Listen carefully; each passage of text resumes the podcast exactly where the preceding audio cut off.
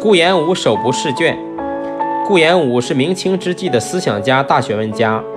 他每次外出游历，总是有两匹马、三头骡子跟着，骡马上驮着很多书籍。凡是走到险要的关口，就唤来当地的老兵或退休差役，询问关口上历来发生的事情。